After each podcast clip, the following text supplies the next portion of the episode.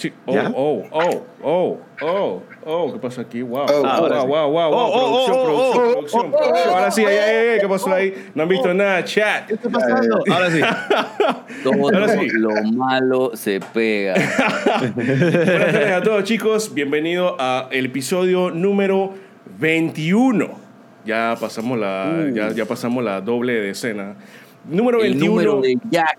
El número 21, el número de Mr. Jack, aquí en el canal de Lemoski. Bienvenido a Juegos Fritos, episodio número 21. Espero que todos estén súper bien. Para los que no saben, para los nuevos, este es nuestro segmento, un podcast semanal que tenemos, no solamente yo, no solamente Lemoski, sino que también está aquí, a- de este lado tienen a el David Steffi Show. Bueno, la mitad, el 50% del David Steffi Show.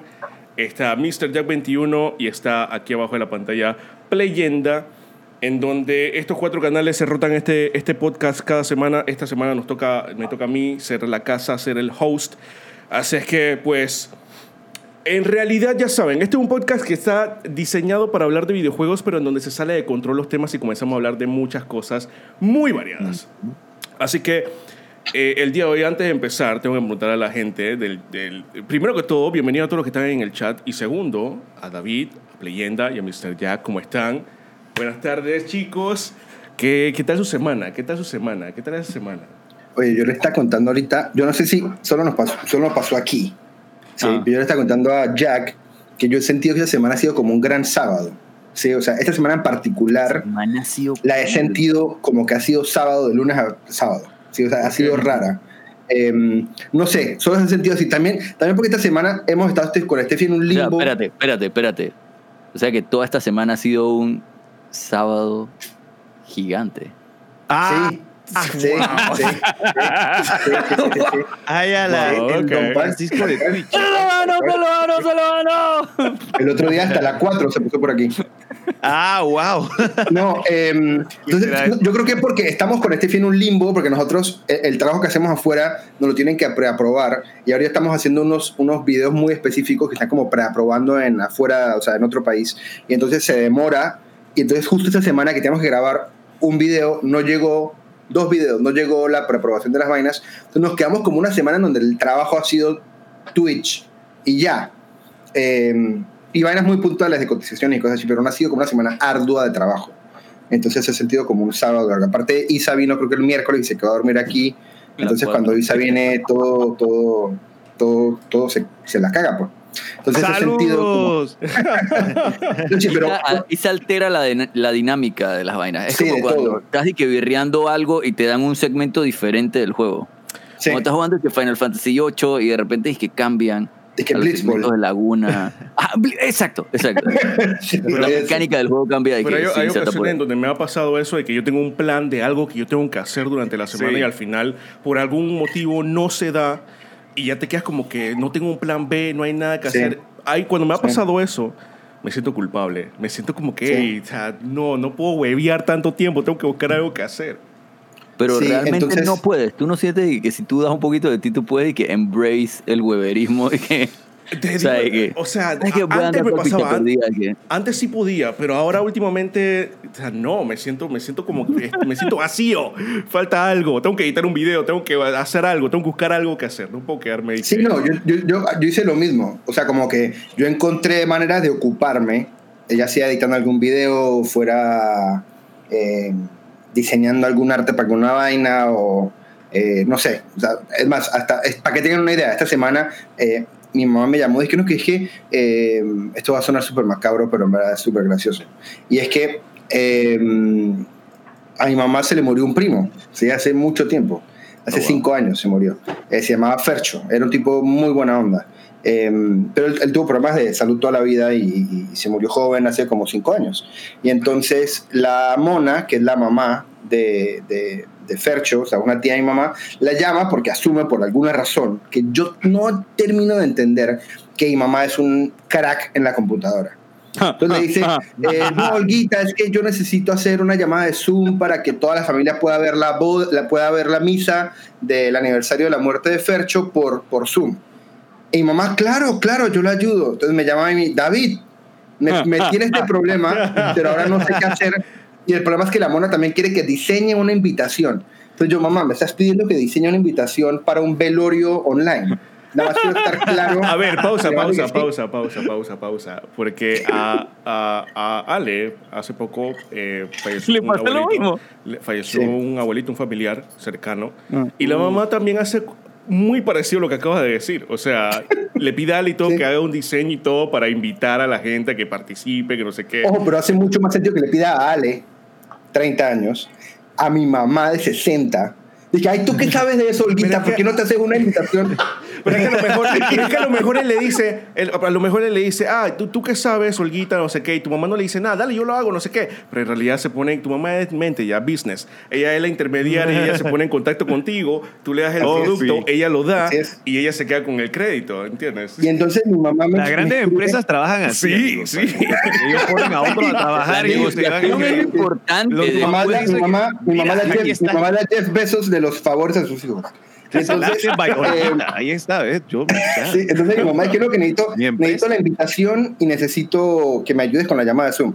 Y yo, ok, mamá, pero ¿eso cuándo es? ¿A qué hora es? Eran las 11 de la mañana. Es hoy a las 5. Oh. Y yo, espérate. O sea que ustedes, o sea, la mona espera agarrar una invitación para un velorio digital, mandársela a todos los señores de su edad por, asumo yo, WhatsApp. Y que todos posiblemente tengan libre el tiempo a las 5. Mamá, que sí, que ese es el plan, así que ayúdeme. O dígame si no me va a ayudar, entonces yo veo cómo... hago. Sí, sí, esa es la, esa es la, la, la No, manipulación. No, nada más te estoy preguntando para entender, para entender. Sí, porque es que yo sé que si le pido el favor a su papá, no me va a decir que no. Si le pido el favor a su hermano, me va a decir que está muy ocupado. Entonces le pido a usted, y me está, no mami, no son excusas, déjame, yo te ayudo, tal. Entonces era las 11 yo de la mañana. Dije, mamá, bueno, pero ¿de dónde saco yo una foto de Fercho? Y que no, mire, tome. Y metas en el Facebook de la mona. me tocó meter en el Facebook de mi tía. Conseguir una foto de Fercho y armar la, la, la invitación. Entonces armo la invitación y le digo, bueno, mamá, pues ¿cómo quieres la invitación? No, que diga que, diga que extrañamos al gigante de la familia, porque el tipo era un tipo como de 2 metros 10, era, el, era literal el gigante de la familia. Hice la invitación eh, y yo entonces, ok, mamá, pero tienes que hacer la llamada Zoom desde tu cuenta, porque cuando uno hace una, reunión de esas, tú tienes que aceptar cuando la gente entra. Entonces, eh, entonces si quieres, voltea la cámara de WhatsApp y yo te digo paso a paso lo que tienes que hacer. Entonces, mi mamá se metió en Zoom, hizo toda la vaina, le expliqué paso a paso, mira la, la vaina, entonces copia el código del Zoom y la clave y me lo mandas por WhatsApp. Me lo manda por WhatsApp y armo yo la vaina. Entonces yo le mando la invitación a mi mamá, gracias hijo, eres lo mejor, ya la mona está feliz con la llamada. Corte a las 5 y 5 de la tarde. El verguero.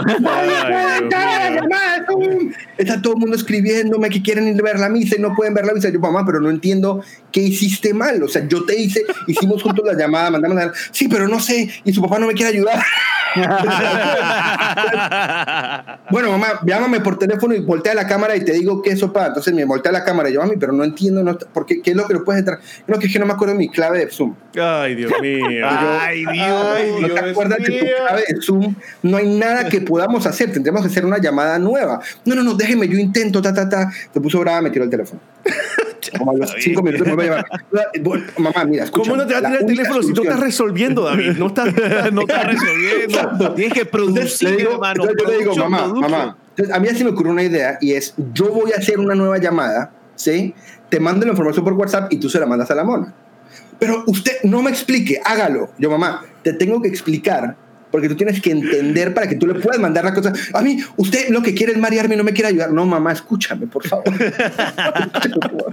Te estoy tratando de ayudar, pero necesito que me entiendas. Es que yo no entiendo. Ustedes siempre... va, Fue un desastre. La verdad es que se dieron como las 5.40 de la tarde y nadie fue a la misa viejita. No. Sí. Ay, Había como cuatro, como cuatro o cinco gatos en WhatsApp Wow. que veían la vaina, pero sin audio. fue un desastre. Dios mío. Y entonces ese día entonces, ese fue uno de esos días en que no tenía nada que hacer, pero afortunadamente tuve el día muy ocupado. Honestamente, después de todo lo que estabas contando, yo esperaba un final feliz. Yo esperaba que me dijeras. No, no, no, "Ok, no, no, no, no, bien al no. final. Pudo, lo No, no, no. logramos. No, mi mamá quedó deprimida de que todo el mundo quedó mal, que la familia ahora no la quiere. O sea, así. Sí, o sea, fue un desastre. Fue un desastre, fue un trauma ese día. Y yo era el peor hijo del mundo, sí, porque. porque, Claro, porque- porque no resolviste, ¿eh? Porque No resolví, No sí. No, no, no diste- Eso hubiera sido para- pero- llegó un momento que me dijo, llegó un momento que me dijo, si eso hubiera sido por un amigo suyo, usted resuelve. Ay, sí, sí, sí, sí, sí, sí. manita de conviene puerco con de esa. mamá. Ay, es que si fuera no sé quién, ahí sí los Sí, visitas. sí, sí, sí, sí, sí, sí, sí, sí. Tú, Bueno, tú- a tú ver. vienes a Panamá a hacer tu podcast y eso, pero no vienes a- acá a pasar tiempo con tu mamá, así me dicen. Yo digo, ay, a la vez, ya estoy jodido. A ver, a ver, y con eso, con, con esa anécdota, Buen Pero opening. está bueno, pero está bueno, buenísimo. con ese opening empezamos oficialmente el episodio 21. La dinámica de este podcast es la siguiente. Eh, en la casa, que en este caso soy yo, tengo que proponer un tema. Puede ser de cualquier cosa, de videojuego, de películas, de la vida, de cualquier cosa. Y mientras debatimos ese tema, el resto de canales tiene que proponer un tema para que la audiencia en una encuesta decida cuáles son los temas que vamos a discutir con ustedes también, con el chat. Así que yo necesito saber si trajeron, si si hicieron la tarea, tienen, tienen tema que proponer. Yo tengo un tema. Yo no. Eh, y el tema es el siguiente. Ajá. Mañana es el Super Bowl. ¿Sí? Oh, cierto. Entonces yo quiero saber, yo quiero saber, ¿ustedes qué opinan del fútbol americano? Ok, ok, ok. Y en general, como que les gusta, no les gusta, ven el Super Bowl, no ven el Super. Bowl, entienden el deporte o no lo entienden, conocen alguna figura, o sea, como en general, en general, como cuál es su relación con el Super Bowl, qué opinan del Super Bowl como evento, como, como actividad, como, como todo. Quiero, quiero que hablemos de, de fútbol americano, mejor dicho. Ok. Eh, Philip, ¿tienes algún tema? Mira, yo realmente no tengo tema, pero quiero reciclar uno que hace nada lo hablamos y voy, voy a ver cómo le doy la vuelta para volverlo a usar. Hace poquito hablamos de que no, que Jack nos dijo de que un invento tipo los supersónicos, no sé qué. Y en estos días yo estaba pensando en, en gadgets y power items que te dan en los juegos o que hay en películas. Y si tú pudieras traer uno a la vida real, pero no es que una vaina es que más o menos de que, ah, como tú inventar algo futurístico, sino es que, man, me puedo traer yo que verga sé. Y que el me hacha de puedo traer Kratos. el hacha de Kratos, me puedo traer dizque, el hookshot de, de Link, me puedo traer un hongo de Mario. O sea, si te puedes traer Oh, Uh, el hongo de Mario. un ok, item ok. ficticio oh, el hongo de Mario Shushi. Al- que pone al mundo real, ¿cuál y por qué? Ok, ok. Eh, me parece perfecto.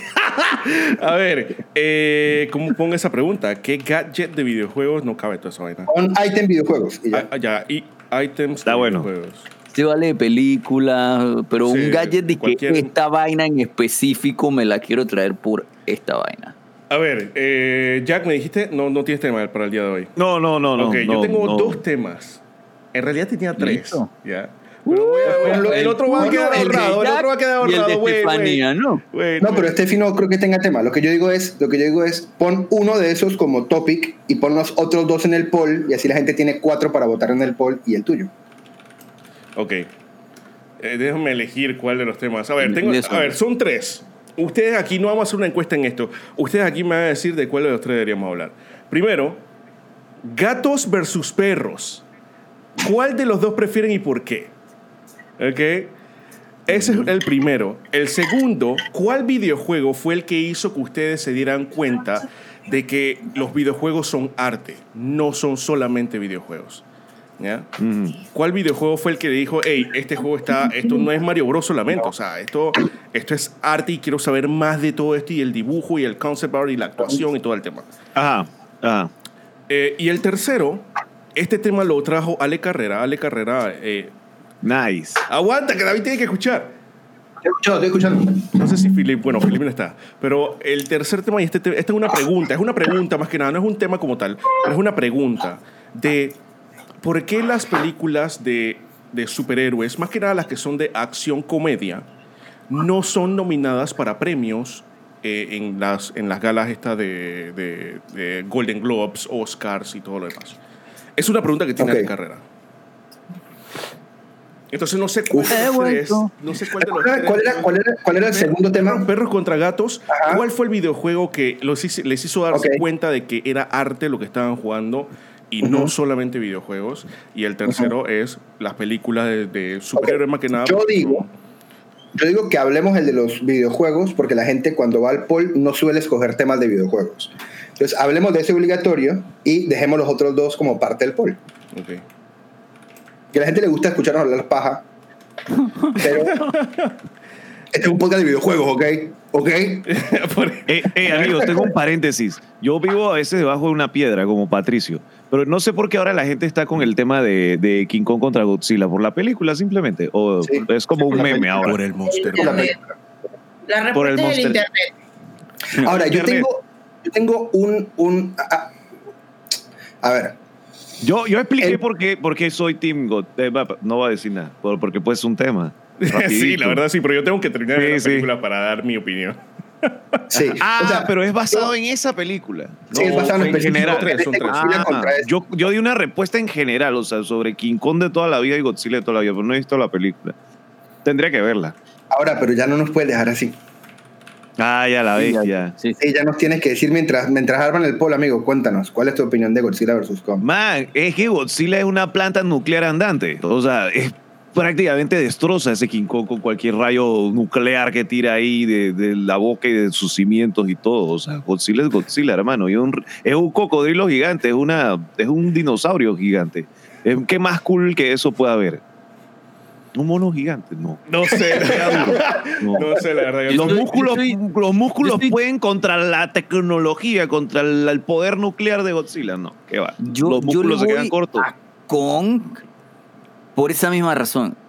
Porque me gustan las cenicientas. Porque el underdog. Ah, es el underdog. Sí, bueno. ¿Cómo vas a hacerlo con.? No sé, pero tú puedes. Go, Monkey, dale. Yo le voy a Kong, yo, le voy a Kong, ah, yo, no- yo creo que si uno, se, en verdad, en verdad, en verdad, si esto fuera una ba- batalla real, ¿sí? Eh, yo estoy de acuerdo con, con Jack en que esto, o sea, no hay nada que hacer.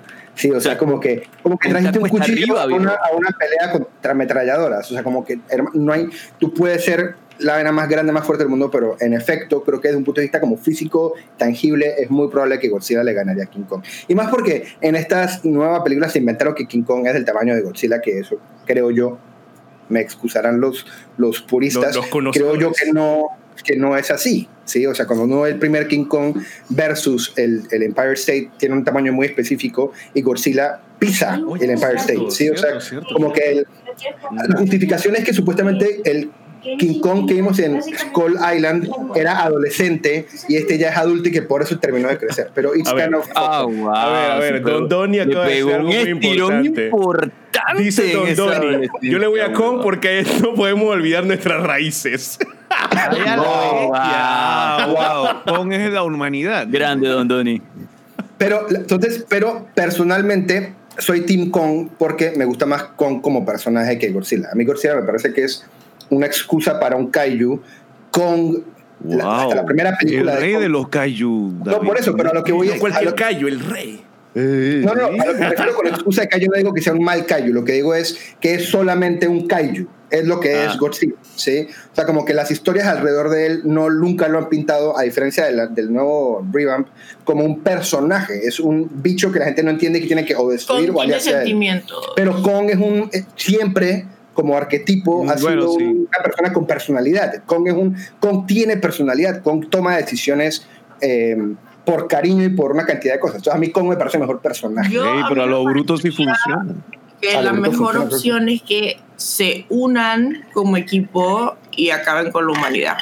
Yo estoy de Ah, esa vale, esa vale Esa también. sería la- Te- esa estoy- sería- de acuerdo. créeme que esa sería una gran trama. Este, y que la cuarta película y la cuarta película sea como un body cop de comedia entre Kong y Godzilla cuando ya no hay, ya no hay humanos. Yeah. Dije, tin, y arranca con como, como WandaVision. Dije, old school, pero Kong y Godzilla están dije, parcando para ir a la Tierra solos. Y están aburridos. Wow. Tengo una semana de un sábado gigante porque no tienen nada que matar. Mm. Internacional. Philip, ¿tú eres Kong o Godzilla? Con, con. Me gustan las las cenicientas. Y tú, Lemos, ¿qué faltas tú? Eh, a ver, para avisarle solamente a la gente que ya está la encuesta, está activa, eh, vayan, voten Ah, para nice. saber de qué vamos a debatir. No Y hablando del tema de Kong versus Godzilla, yo la verdad no tengo una respuesta todavía. Sin saber nada de las películas, mi decisión era Team Kong por encima de Team Godzilla, ok. Porque Kong me parece más cool, además que Kong tiene sentimiento y demasiado la waifu, no sé qué. Pero tengo que ver las películas para tomar una decisión educada. Todavía no, todavía no. Tengo Ya la bestia, es minoría el Godzilla. Ya la bestia, soy el único que cree en Godzilla. Créeme, cuando yo hice la encuesta, yo hice una encuesta en Instagram Sí. para ver cómo estaban las apuestas. Y estaba 60-40 a favor de Kong. como, Ay, como- ajá. como- Sí, como go, con big monkey, 200 go, go, como con go. 250 votos. O sea que ya, las- ya tú sabes, la gente... eh, Y con- ese aire suena bien duro. Yo pensé que era acá. No, sorry, es que en verdad que creo que se dañó el aire y nos estamos aquí sudando mal los dos. Quítate el suéter. Yo ya me bañé hoy. Yo también. Yo tengo una pregunta, antes de que sigamos. Ah, pero tú, ¿tú eres Team Kong o Team Godzilla? Yo dije que yo era Sí, team. ya dijo. Team Los Kong. dos es un Ah, ya, humanidad para la bestia. Sí, sí, sí. Porque la verdad es que el Fuck es parte de la Tierra, Sí, según sí, Japón. según- sí, sí. Ok. Y Kong también. Entonces, porque tú hay que matarlos. Es que Sí, no ellos están no- diciendo que van a no, morir. la cosa se a ver, pausa. ellos. Pausa, pausa. No, no necesariamente tienen que morir. Solamente uno Oye, tiene que, qué eh, tiene que joder al otro, que lo deje No, no, knockout no. y después ya se va. Y que, Ah. que Quiero que sean amiguis. Yo quiero que sean amiguis. Por siempre. Es que Yo quiero ver una escena de Yo tengo Kong todos como la de. Rocky y Apolo corriendo en la playa en cámara lenta. Yeah. Man, la escena de Rocky y Apolo en la playa en cámara lenta. O sea, si haces, es- un, si haces un top escenas de que así ochentosa, esa tiene que estar ahí. Y cuando se chotea el mismo actor de Apolo, que se me escapa el nombre, con Arnold Schwarzenegger, Arnold Schwarzenegger, en. Depredador, hermano. Así de que el 100%. choting más. Yo digo que si vamos a la playa, ustedes tienen que Si yo hago una hueá a la playa, voy a Uy, recrear. 200%. Vamos a hacer Una boda de playa, por lo menos no conmigo. No, Bien. si voy a la playa. Ah. te- te- tenemos, tenemos resultados de la, de la encuesta ya, ¿eh? Rapidito. A ver. A ver. Ah, ok, sí, la encuesta ya está. Ah, no, ya Eh, terminó la encuesta. Sí, ya de una. Ok. Eh, Mientras me Oh, tengo busco una votos. pregunta. a ver, a ver. Yo anoche no podía dormir. Entonces yo dije, man, son las 6 de la mañana. Fuck it, lo que voy a hacer es que me voy a bañar ya y ya me bañé por hoy. Y cuando le dije a David, dije, hey, ya me bañé. David dije, no, no, porque tú te metiste en la sábana. Tú te metiste a, o sea, tú te bañaste a las seis, pero te metiste a dormir. O sea, tú reiniciaste el día. Tu día acabó cuando te bañaste. Tú ya no has comenzado. La Es una cama mecánica. iniciador Es una mecánica. Espera, espera, espera, wait, wait, wait, wait. Espera, espera. Estoy entendiendo, eh, necesito que me confirme algo. O sea, me estás diciendo de que te bañaste y después te fuiste a dormir, así que tú tienes que O volver sea, a no bañar. me fui a dormir, ya era de día. Yo Así me que- acosté. así que y te tienes que resulta volver a me bañar. dormí, pues. O sea, no, ok. O ¿Ella sea, qué pasa? Ella no se bañó en todo el viernes, Ajá. ¿sí? Entonces se fue a dormir a las 6 de la No. mañana y se bañó a las 6 de la mañana No, no, no. del viernes No, completo. no. El viernes. David, no. Yo me bañé ayer, estúpido. Ah, ok, ok. Bueno, tú te bañaste el viernes. Pero hoy, amiga, tú comenzaste de cero. Yo ya me había bañado el viernes. Tú pasaste tarjeta hoy a la 1 de la tarde, amiga. O sea, que el sucio arranca. Yo, no, no, aguanta, Sí. aguanta, aguanta. Yo tengo que, O tengo sea, que, tengo que, aguanta, yo tengo que decir algo. No, que no, según, según la mecánica de David, cada vez que uno toma una siesta, hay que bañarse. no, No, en verdad yo no nunca es dije por la hora, pero, lo que pero lo que yo voy es que yo, Yo tengo por que decir, yo tengo que decir que depende de la, la profundidad del baño, depende de la intensidad del baño. Yo me si tú te das- si tú te das una duchita, si tú te das una duchita a las No, 6 de la mañana, todo, eso no cuenta por dos días. Detailing. Tienes Pero que una pregunta, bien. ¿ustedes no sienten si se bañan a las 6 de la mañana? Es que deep dive, 6 de la mañana. Ujú. A las 7 no se sienten como que chucha. Ah, entonces te bañas de a- nuevo. Eso es lo que estoy diciendo. O sea, tú, a mí no me estés Acá hace que mucho calor y siempre estás sudando y siempre tienes que bañarte por lo menos cada seis horas, una cosa así. Porque bestia, es imposible. Yo también. me baño Yo- cada seis horas, una cosa así. Yo, yo no tengo ningún problema con volver a bañarme. Ay, A mí nunca Pero, se me pero, pero, que- digamos que yo tengo un evento, digamos que yo tengo un evento y me desperté tarde y me tengo que ir. Hermano, ya ese Ah. baño cuenta. Ya esa vaina cuenta, hermano, yo no me voy a ah, claro, ahí sí, ahí sí. Sí, sí, yo, he tenido, yo he tenido bañadas hasta en la noche tarde, y que 2 de la mañana, y tenía una reunión a las 7 y me paré tarde. Me bañé hace 5 horas, amigo. Cuenta, cuenta.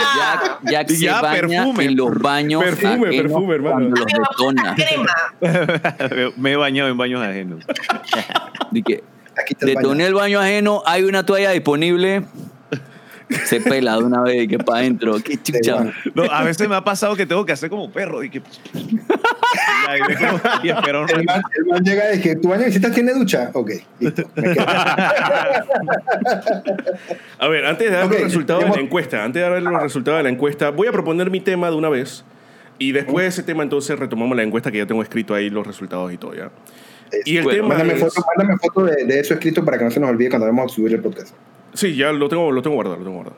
Eh, ok, eh, antes de los temas que acaban de decir en la encuesta, el primer tema va a ser el siguiente y es enfocado en videojuegos. aire. Y es ¿cuál juego, no sé si Felipe escuchó, cuál juego, o sea, durante toda la vida, aquí jugamos videojuegos de hace años, ¿ok? Entonces, ¿cuál fue el juego que ustedes dijeron, hey, este juego es arte? O sea, me doy cuenta de que con este juego lo que estoy jugando es arte, no solamente videojuego, no solamente Mario Bros saltando, de que no. O sea, el juego de verdad te dijo, hey, hay, o sea, me di cuenta de que hay más cosas más allá del videojuego. Hay actuación, hay música, hay arte, hay dibujos, hay conce- arte conceptual. Hay de todo tipo de, de cosas detrás de cámara, detrás del, del producto. ¿Con cuál fue? Oye, Eh, Eh, pregunta antes de comenzar. Eh, God of War está nerfeado todavía, ¿verdad? Eh, el último, el último God of War está El versión. Tú no te diste cuenta con God of War, no, venga, antes del 2017 ya te estaba odiando. Pero es que fue una vaina diferente. Fue una vaina diferente. O sea, fue una vaina de loco. El último. Pero bueno, el God of War. God of War. No, mira, yo tengo una respuesta clara y es, a pesar de que llevo disfrutando videojuegos Free Fire. el 85% de mi vida Yo probablemente, sé qué va a decir Eh, David Lucia. He tenido juegos que me han volado la cabeza. Por ejemplo, yo siempre hablo del primer Metal Gear que me voló la cabeza, pero me voló la cabeza cuando tenía 13 años. ¿Cuándo, Si ¿Cuántos esta años no tenía tu respuesta, yo no tengo idea de que, qué vas a decir. 12 años tenía yo. O sea que me encantó, pero yo en ese momento no entendía por qué me gustaba. Yo el primer juego que, que yo sé que, que yo recuerdo haber jugado, que jugándolo tenía una apreciación por el arte detrás de esa ejecución, fue Limbo. Creo que el Limbo es el primer Wow. juego que en verdad para mí fue como que, ok, ok, esto va más allá de me quiero divertir, sino que están es manipulándome emocionalmente con una cantidad de cosas y, y visualmente es una cosa como muy bien pulida, muy bien pensada eh, y nada está ahí solo porque es un gimmick o solo porque es una mecánica, todo tiene como una, una noción dentro de su estética. eh, o sea que el Limbo creo que es el primero que yo sentí como que, que this is art. Y a partir de ahí he jugado muchos disque, disque mm, Walking Simulators, por ejemplo, ¿cómo que se llama? Que está basado en... en, en en, Buenas. en el libro de, de Gabriel Gustavo Márquez, de, de Gabriel García Márquez, Ah, the Edith Finch. Edith Finch, What Remains of Edith Finch, Ok. es impresionante. Eh, Pregunta, pregunta. ¿Ese fue el juego que despertó esas ganas? No, no, no. Eh, porque creo que sería otra pregunta, pero a lo mejor también aplica. Como que ese juego despertó esas ganas de saber qué hay detrás. Esas ganas de, hey, quiero saber quién dibujó, qué, eh, quién actuó aquí. ¿Entiendes? O sea, No, no tanto eso, sino creo que fue el primer juego que me dijo a mí mismo, ok, si yo quiero en algún momento, si tengo una discusión con mis papás, donde me dicen que no, que juego es solo juego, que puedo mostrarles para que vean que esto es un art form, Limbo es ese primer ejemplo que podría dar. ok.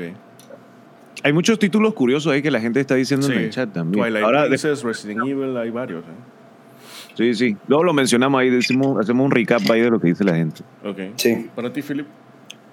Mira, de niño, niño, yo diría, y es más, voy- ambas respuestas son en la misma franquicia, que hoy en día no le meto tanto.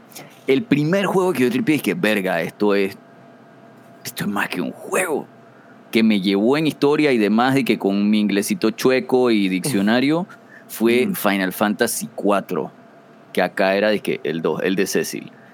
Y mm, cuando, mm, cuando me puse a pensar, es que quién hace estas vainas, que qué loco todo lo que está pasando detrás, y que me puse a buscar, de que, oye, de que ver en el librito el arte de quién es, fue en el 6, que, que acá es el 3. O sea, la saga Final Fantasy probablemente fue la que me, me hizo pensar, que, escucha, esto es mucho más para la época de Super Nintendo. Y a partir de ahí eso abre un compás a que le cojas gusto a, a otro montón de cosas. Ahí es donde me empiezo a, a pensar es que, verga, Square hace cosas increíbles.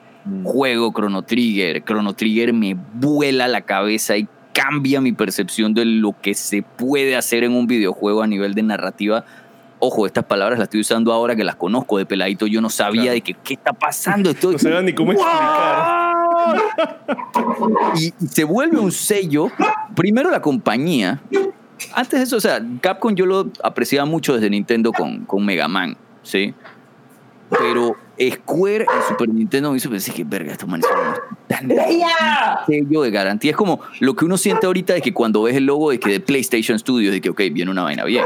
Y que se dice Square o Squaresoft, es que viene una vaina bien. Baño. Me acuerdo cuando vino por ahí mismo de que Mario RPG. Yo dije, ¿qué chucha hace Squaresoft sí. en un Mario? weón?"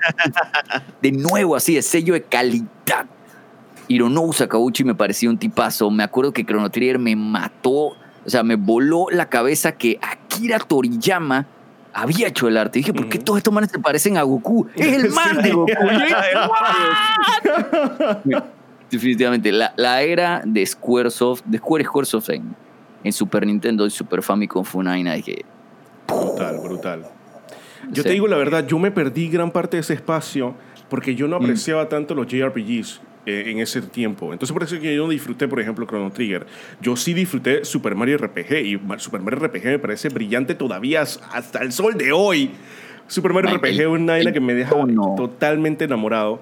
Y yo vi la mezcla de, Squaresoft con Nintendo. Y yo estaba que, ese, ese, es el logo que yo veo en Final Fantasy. Esa vaina no tiene que con Mario, ¿qué hace aquí?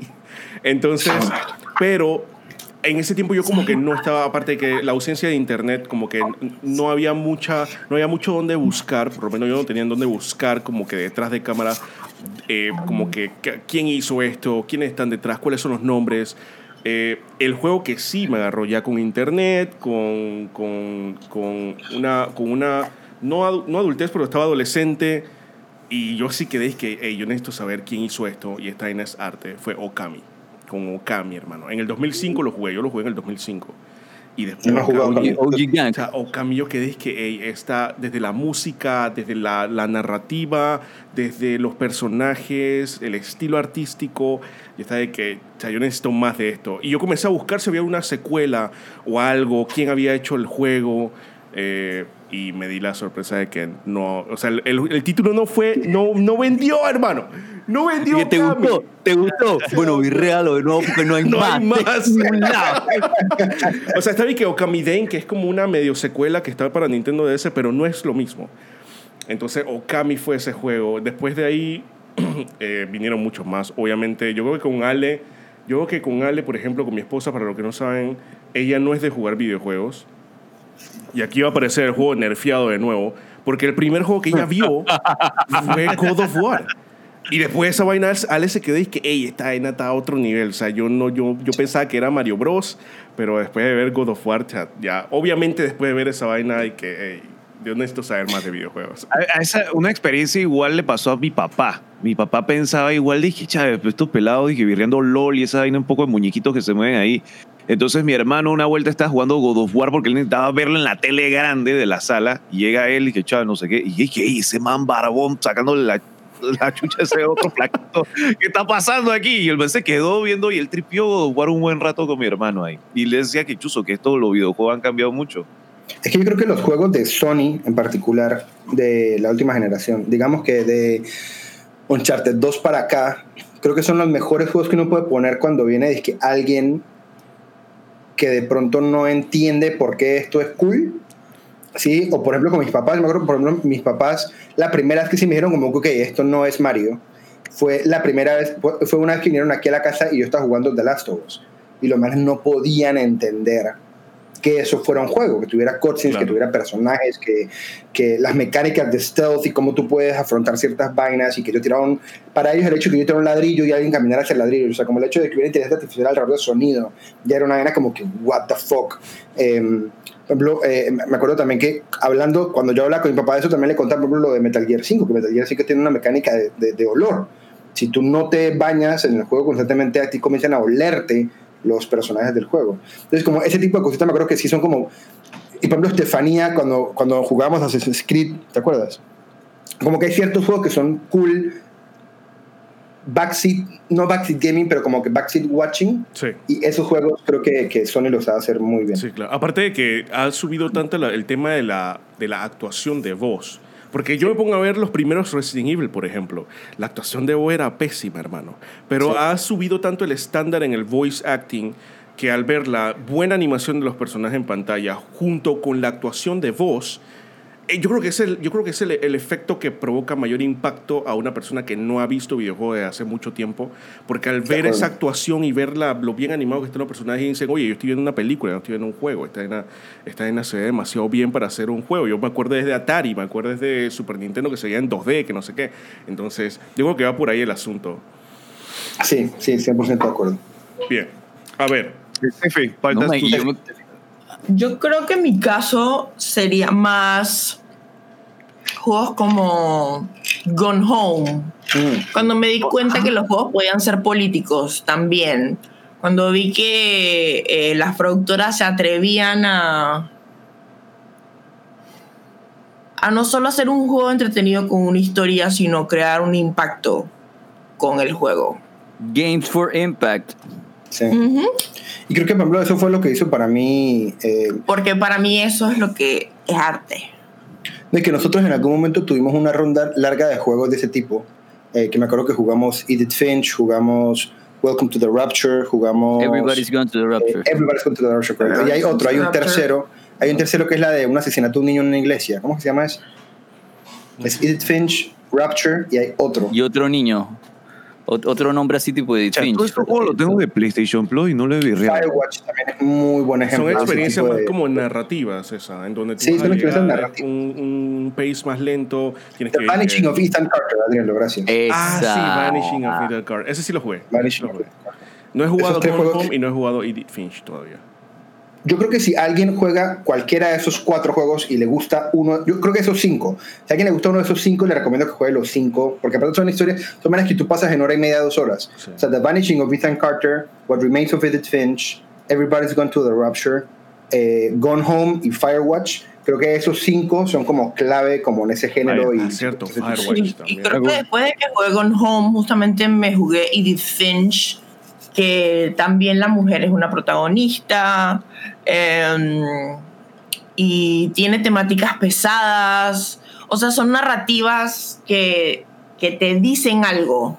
Y que Son son, narrativas Claro. que, que se atreven a ser eh, pro LGBT y que se atreven a poner una mujer de protagonista. Eso no lo hace cualquier videojuego, Claro. especialmente que tenga una temática pesada, ¿no? Es que Lara Croft. No, y que, y que mm, Quiero, quiero Sí. mencionar a la pionera, siempre Samus Aran desde Sí, Nintendo. la pionera, esa es la pionera, esa es la pionera. No, yo creo Pioneer. A que- ver, a ver, esa- esos juegos que mencionan, por ejemplo, me da la impresión de que lo que dice el desarrollador es, hey, nuestro enfoque es la narrativa. O sea, el gameplay, eh, la- la- quizá el estilo artístico obviamente tiene que verse bien el juego, pero como que le meten todo el enfoque a la narrativa. Entonces, si le gusta ese, y cuentan obviamente unas historias como que bien interesantes, súper interesantes. Sí, a mí por ejemplo Edith Finch me gustó mucho porque eh, por, por, por lo sintonizado que está con... Gris, es un excelente ¿Cómo, cómo, es que, ¿Cómo es que se llama el libro que estoy tratando de pensar? Que ahorita no me estoy acordando.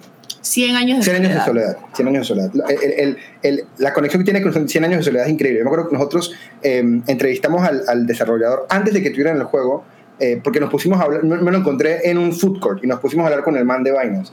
Y el tipo me contaba, ¿no? Dije, ¿de dónde eres? Yo, Colombia. Dije, ah, esa es la inspiración de nuestro próximo juego. Y me hablaba de que literal los manes cogían eh, escenas de soledad como referencia. Y en el juego, cuando lo jueguen, si tienen oportunidad, el tipo hasta tiene parte de la mecánica, es el árbol genealógico de la familia.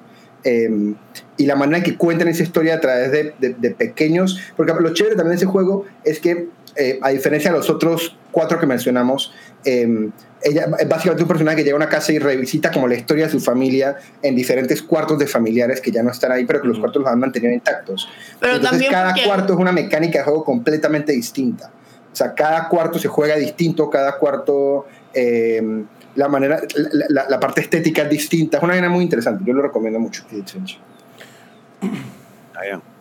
Ok. Chucha, qué sudo. A ver, ¿qué dicen, qué dicen, yo. qué dicen en el chat? Dime, Jack. Falta, falta nuestro querido Jack. Ah, eh, bueno, un- nada más mencionar, no tengo mucho que decir, pero eh, un juego que me hizo ver como que, que los videojuegos son arte eh, fue cuando fue en una era donde la gente se guiaba mucho era de que uh, es que el juego este tiene que tener los mejores gráficos del mundo y yo recuerdo cuando salió Zelda Wind Waker que decían, dije, man, pero ¿por qué este ti- estilo cartoon, este estilo como de cómicas?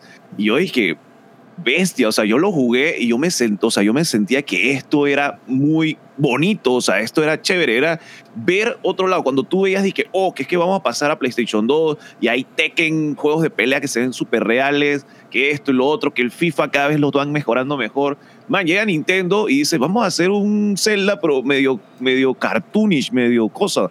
Y está increíble porque es la mezcla de esos colores, ese arte, eh, ese mar que se ve como de, como de parece como todo como de plástico y está muy chévere. Y el, a la música y toda la música todavía la tengo eh, ahí en mi cerebro, o sea, que la puedo escuchar y es algo que me trae muy buenos recuerdos. Creo que con Zelda Wind Waker fue que me di cuenta que los juegos son arte y aprecio ahora mucho, eh, no tanto el gameplay, sino el ambiente de un juego que se vea bonito, que se vea cute. Por lo menos ahora uno se traslada jugando y que Stardew Valley, eh, uno se, también el, el, último, el Zelda este, el, el, Link's Awakening también es muy, también muy caricatura, muy cosa, pero son juegos eh, con un aspecto muy bonito, pero tienen un gameplay y una historia brutal detrás de ellos. Así que pasa con, con, eso, con Zelda específicamente, uno venía de Ocarina of Time y Majora's sí. Mask, que tenía un estilo ya de, Había un diseño de Link que pensábamos que iban a seguir. Cuando llegaste un Link, yo fui uno de esos haters de los que tú estás hablando. Yo dije que, man, ¿qué chucha les pasa? Nunca voy a jugar esta mierda. ¿Qué hablas? Este juego. ¿En serio? Sí, sí, sí, sí, 100%. Y hace como 3, 4 años que me dije que voy a, voy a, jugar todos los Zeldas. Y me puse a jugar todos los Zeldas. Hermano, cuando yo llegué a Wind Waker, fue que... ¡Oh! Boy, was I wrong. Sí, es probablemente sí, uno de los mejores Zelda que existe. Man, yo, yo para esos tiempos, eh, para cuando estaba Wind Waker, el GameCube y demás, apenas estaban dando esto de que de YouTube y el Internet, y había incluso hasta programas de videojuegos y eh, programas de videojuegos panameños, o sea, que hacían reviews de juegos y cosas, y hablaban de Zelda Wind Waker como una basura. Y es que, hermano, o sea, salte del chip de que los videojuegos son solamente gráficos sí. y juega la vaina y disfrútala sí. como si los gráficos. Que, eso claro. es muy análogo a la, a la gente que, que, plomeó los personajes de, de Last of Us 2 hoy en día. O sea, es el mismo tipo de hater, nada más que en el que early 2000 Aparte que gráficas, o sea, que, que, eso es otra vaina, y es que la gente tiene que dejar de pensar, que creo que hoy en día no lo piensan tanto, pero sí hubo un momento de transición donde se pensó bastante, eh, y creo que es culpa de, de, la era PlayStation, PlayStation 2, y es que una cosa sea fotorrealística no quiere decir que estéticamente sea más rico que otro juego. Sí. Es más, yo me atrevería a decir que la, los juegos más ricos visualmente que yo he jugado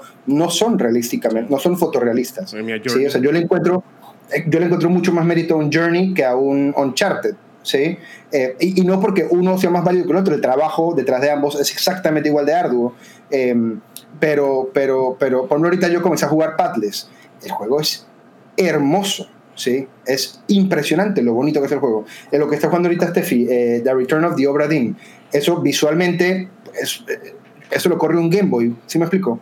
Pero, pero, pero, pero estéticamente es una arena muy rica porque se compromete con una estética en específico. Claro. Eh, entonces yo creo que sí pasamos todos como generación de videojuegos por esa, por esa vaina de que veníamos de, de, de, los polígonos y después llegamos a esta vaina de que queríamos ser fotorrealistas y todo el, el empuje era a que los juegos sean realistas. Entonces me acuerdo que salía mucho este, mostraban mucho, había un, un videito que me acuerdo que fue como para un eh, April's Fool, que era un trailer de un Zelda adulto como súper realista que peleaba como contra una araña gigante. O sea, como que el ah, movimiento sí. iba hacia allá. Sí, sí, Entonces yo creo que cuando, cuando salen cosas de, de, de realizadores independientes, que creo que una de las cosas que, me, que, es lo mejor que le puede pasar al entretenimiento en cine, música, en videojuegos y demás, es cuando la gente tiene que comenzar a ser recursiva por falta de presupuesto. Uh -huh. Y el, el, la gama del, del mundo de, de, de desarrollo independiente nace de eso, sí. ¿sí? nace de seamos recursivos con nuestra estética, con nuestra narrativa, con nuestras mecánicas, porque no tenemos la plata para hacer un Uncharted, y de ahí, de, esa, de, de querer exprimir lo más que uno pueda algo de, sencillo. De esa restricción surge, de esa, de esa, restricción surge unas, unas ideas creativas muy buenas, súper buenas. Y lo mejor del cine, o mucho de lo, de lo mejor del cine, Star Wars existe porque no había presupuesto, y existe como existe porque no había presupuesto. Eh, las primeras películas de Shyamalan eran un tipo sin budget. O sea, como que la, las, creo yo que las mejores expresiones Ay, artísticas. le dieron plata y que. ¿Sí? porquería, weón. Es, es, no quiere decir que juegos AAA como el que tenemos vetado pueden ser extraordinarios en gran parte gracias a su presupuesto. Pero es que también Pero, cuando tienes más plata tienes menos control de tu... Uh -huh. el producto claro, final. Y ahí es donde está el mérito de esos juegos grandes que son tan buenos. Claro, que, que es muy difícil. Caemos de nuevo en la, caemos de nuevo en el hueco de Ubisoft con eso, con esa, con eso. O sea, el hecho Ay, de que no. tengan una cantidad de plata muy grande para hacer el próximo Assassin's Creed no significa que Assassin's Creed sea como que el juego porque tiene la plata. No, hay veces que. Es que Ubisoft es fast food. Claro. Sí, justa, justamente porque tienen tanto dinero, tienen que restringirse a la fórmula que funciona porque no se atreven a hacer algo más. Entonces, por ejemplo, volviendo al tema de The Last of Us, o sea, que intenten cosas nuevas o intenten empujar con ideas que no se tocan normalmente, a pesar de que la gente vaya a hatear, a pesar de que la gente vaya a tirar, a, hablar mal del producto, puede que hasta sea una, un fracaso económico, obviamente se admira mucho el hecho de querer llevar más allá la industria, de querer llevar más allá eh, la narrativa. En este caso, en el caso de Wind Waker, que tratan de, de, de, hacer... Y lo, lo, bueno que tiene Wind Waker y la, genial, la genialidad que me parece de su estilo artístico es que Nintendo se adelantó y dijo, hey, ¿sabes qué? Vamos a hacer un juego como este. Y ese juego tú lo juegas hoy, 18 años después, y el juego se ve muy Sigue bonito todavía. Sigue siendo bello. Va, va por ahí, va por ahí el asunto. Sí. Un dato, un dato curioso de David, tin, tin, tin, Más. porque estamos hablando de The Last of Us eh, y, de, y, de, y de querer empujar el, el- el medio. Cuando Neil Druckmann y Haley Cross entregaron como el primer guion a Sony para que dijeran que si los dejaban, si les aprobaban, porque obviamente había violencia, había todos los temas que se nos ocurren adultos están en The Last of Us. Eh, la respuesta de la gente de PR de, de Sony es, los dejamos hacer todo, pero, pero tienen que fumar marihuana.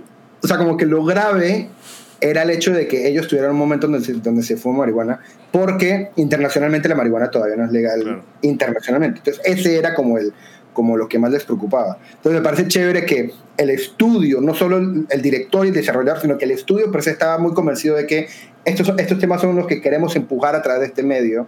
Eh, y me parecía curioso era que, la marihuana les parecía lo, lo grave.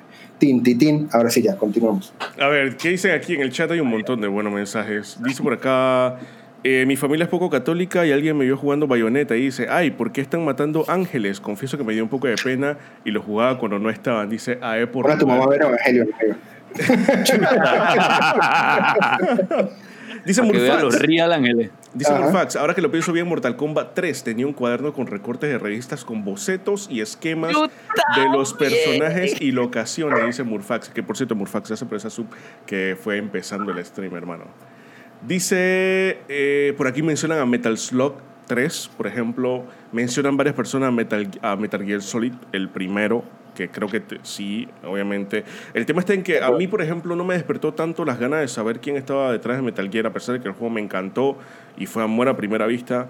Fue por el hecho de que la, la ausencia de internet que yo tenía en ese momento, por ejemplo, porque tú puedes querer muchas cosas, pero si no tienes el medio en donde conseguir la información, como que a mí en mi caso, Sí. yo como que... Yo, por ejemplo, entendí el chiste de cuando tú estás peleando con, eh, con Psycho Mantis, que la pantalla se va a negro y sale, que en vez de video sale Hideo. Video. ajá. Yo Ah, pensé que yo pensé por años que es que en japonés video se escribía Hideo. Cierto, eh. tiene sentido, la verdad. ¿Quién era Hideo Kojima? Nada, o sea, no tenía. ningún sentido, ese man era un pendejo. ¿Cómo va a ser un pendejo? ¿Qué va a ser yo quién era Hideo Kojima a mis 12 años sin internet? Mira, ¿Y qué tú una vaina en, Que mamá, ¿por en qué los Final? Fantasy, yo estaba mencionando una, una cosa que te hacía ver los nombres constantemente, que era la primera vez, la primera vez que yo veía en una saga repetirse tanto de que un nombre de un director. Tú cada vez que te pasaba un Final Fantasy de que H. Sakauchi, H. H. Sakauchi, el otro man a mano que es el que hace las ilustraciones, siempre te ¿Cómo las hace? así. A mano. Ajá, las hace a mano. Pero eh, yo no sé si eso era más recurrente en Japón que en, que en Norteamérica. Yo recuerdo que ponían más crédito y eso en, en juegos japoneses. Sí, sí. Porque ellos tienen más respeto por los artistas y su reconocimiento. Portugal menciona a Nier Automata. Nier Automata Nier también fue una que me explotó la cabeza. Qué buen Nier. juego. Yo no, yo no lo he jugado, yo he jugado parte solamente. Yo sé lo buen juego que es.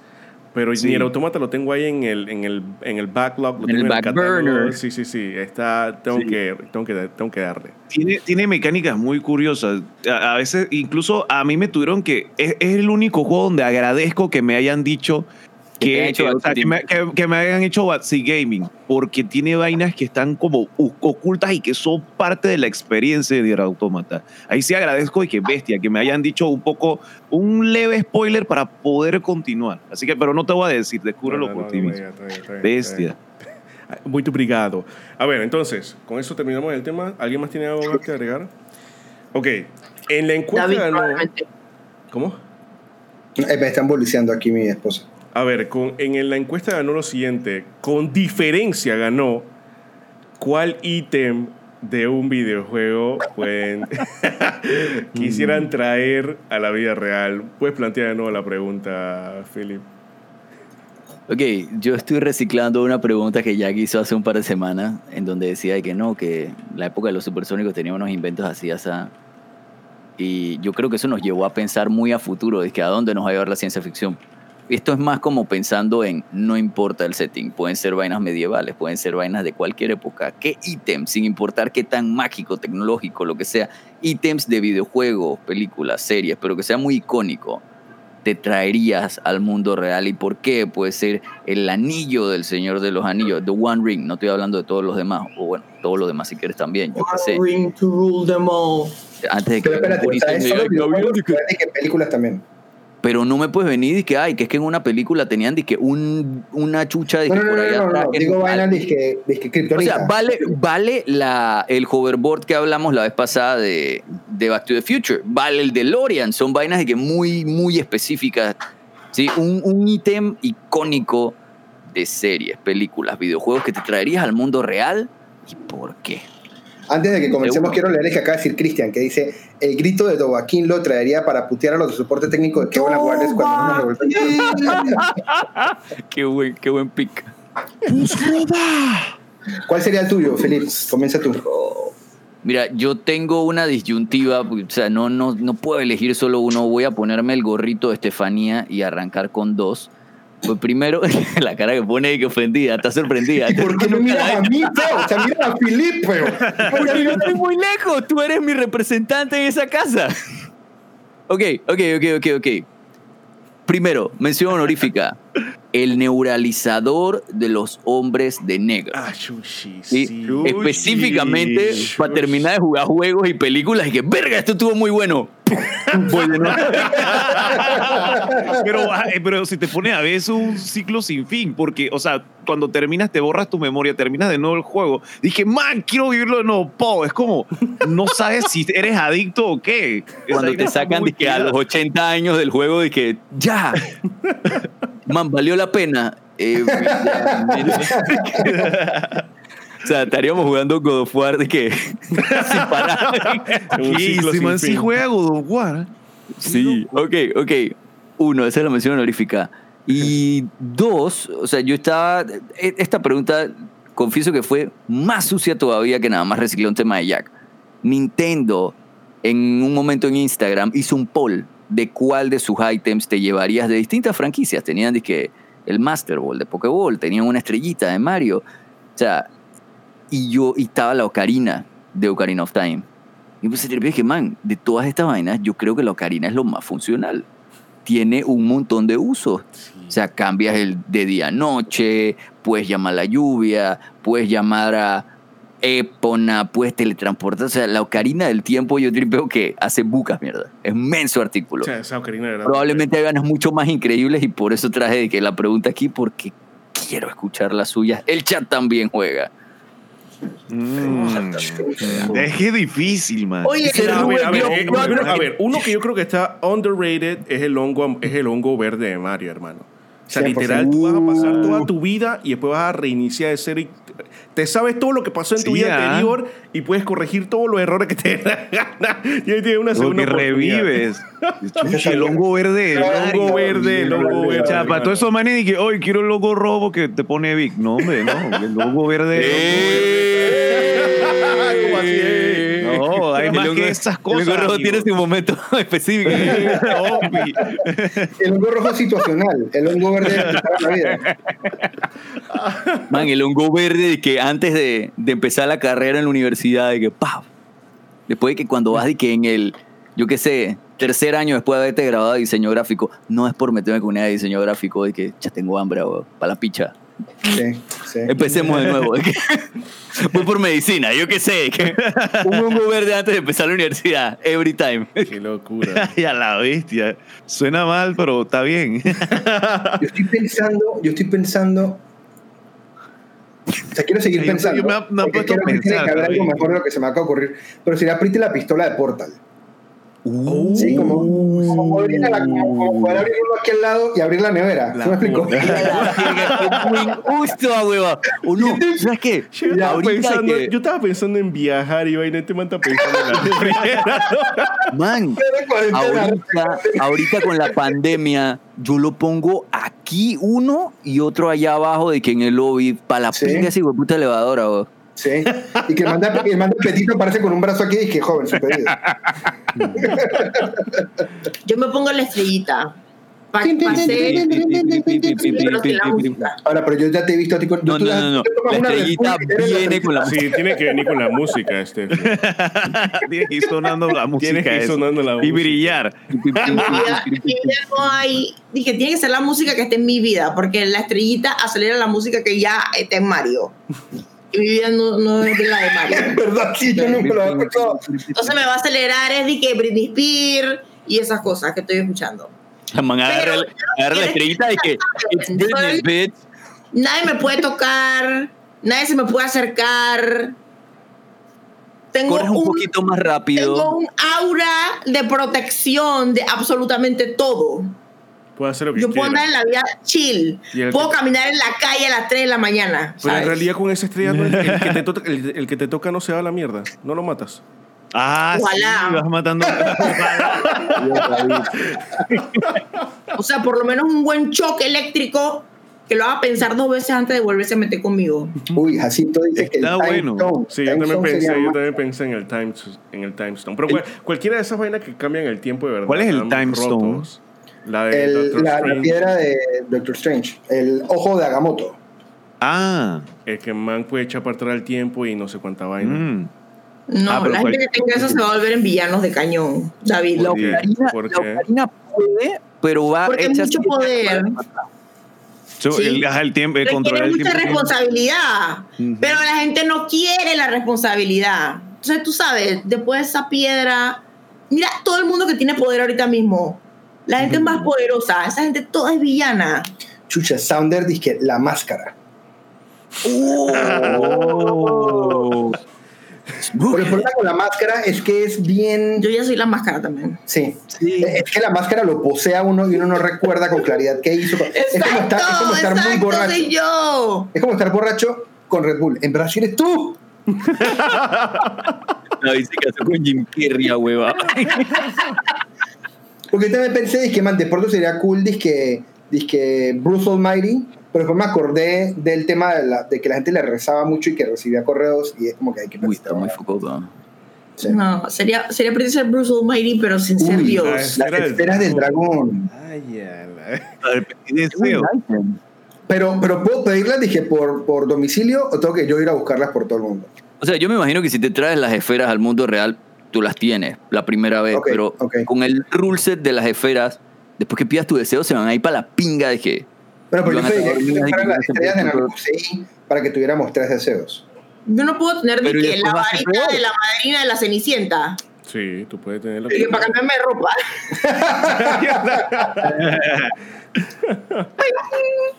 Yo, Las esferas, si pides la Namekusei, tendrías que pedir como un set de vainas para que te fueran dije, muy funcionales. En tu primer deseo tienes que pedir que, man, necesitas un radar del dragón, sí o sí, que aparece un ra- ra- radar del dragón y algún aparato que te teletransporte inmediatamente a cualquier sitio del universo. Porque una vez se expandan entre varios planetas, te fuiste a la verga. Ya, te- ya perdiste ahí tu freaking deseo.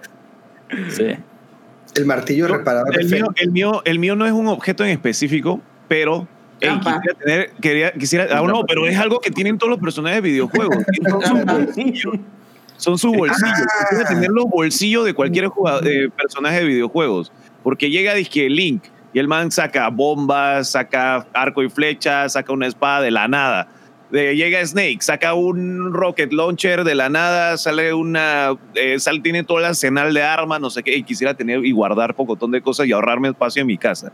Si tuvieses el inventario específicamente de alguien, ¿cuál sería? ¿Cuál es que el- este es el inventario y que, que me llevo para el mundo real? A ver, inventario de alguien. Sí, o sea, no necesariamente los, los ítems que están adentro, pero basado en el sistema de cuántas vainas puedes cargar, qué tan bien organizado está.